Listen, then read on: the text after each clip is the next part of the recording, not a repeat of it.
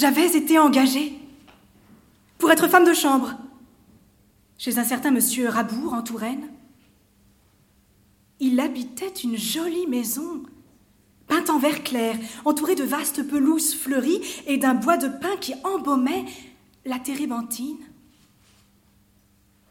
La gouvernante me conduisit dans un petit salon et me quitta aussitôt, disant qu'elle allait prévenir monsieur. J'inspectais la pièce. Elle était tenue avec une propreté et un ordre extrême. Monsieur entra. Ah Le drôle de petit bonhomme Figurez-vous, un petit vieux, tiré à quatre épingles, rasé de frais et tout rose, ainsi qu'une poupée. Très droit, très vif, il sautillait en marchant comme une petite sauterelle dans les prairies. Il me salua et, avec infiniment de politesse, Comment vous appelez-vous, mon enfant? Célestine, monsieur. Célestine Diable Joli nom. Je vous appellerai Marie. Toutes mes femmes de chambre, je les ai appelées Marie. Je ne m'étonnais pas trop, moi qui l'on a donné déjà tous les noms de toutes les saintes du calendrier. Il m'avait dit tout cela d'un air enjoué, extrêmement respectueux, et sans me dévisager, sans fouiller d'un regard déshabilleur mon corsage, mes jupes, comme font en général les hommes.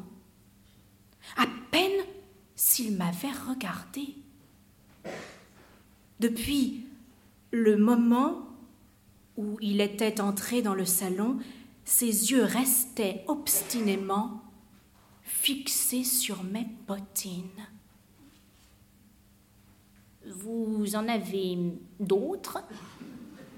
D'autres noms, monsieur? Non, mon enfant. D'autres bottines. Oui, monsieur, j'en ai d'autres. Des vernis? Oui, monsieur.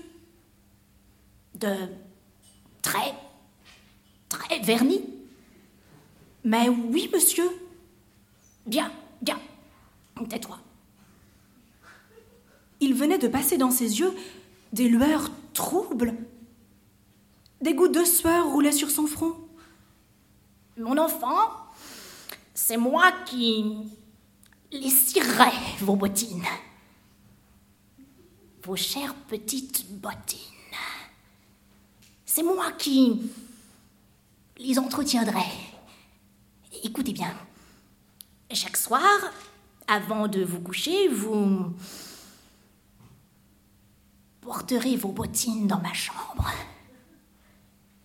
Et tous les matins, en venant ouvrir mes fenêtres, vous les reprendrez. Si vous êtes bien gentille, bien obéissante, je vous donnerai souvent des petits cadeaux. Il s'agenouilla, baisa mes bottines, les pétrit de ses doigts fébriles et caresseurs, les délaça. Et en les baisant, les pétrissant, les caressant, il disait d'une voix suppliante, d'une voix d'enfant qui pleure Oh, Marie, Marie, tes petites bottines, donne-les-moi tout de suite. J'étais sans force. La stupéfaction me paralysait. Je ne savais plus si je vivais réellement ou si je rêvais. Des yeux de monsieur, je ne voyais que de petits globes blancs striés de rouge. Et sa bouche était tout entière barbouillée d'une sorte de bave savonneuse. Enfin, il emporta mes bottines, et durant deux heures, il s'enferma avec elles dans sa chambre. Vous plaisez beaucoup à monsieur, me dit la gouvernante, en me montrant la maison. Tâchez que ça continue, la place est bonne. Quatre jours après, le matin, à l'heure habituelle, en allant ouvrir les fenêtres, je faillis m'évanouir d'horreur. dans la chambre, monsieur était mort. Étendu sur le dos, au milieu du lit, le corps presque entièrement nu. Ah, j'aurais cru qu'il dormait si son visage n'eût été de ce violet sinistre qu'ont les aubergines.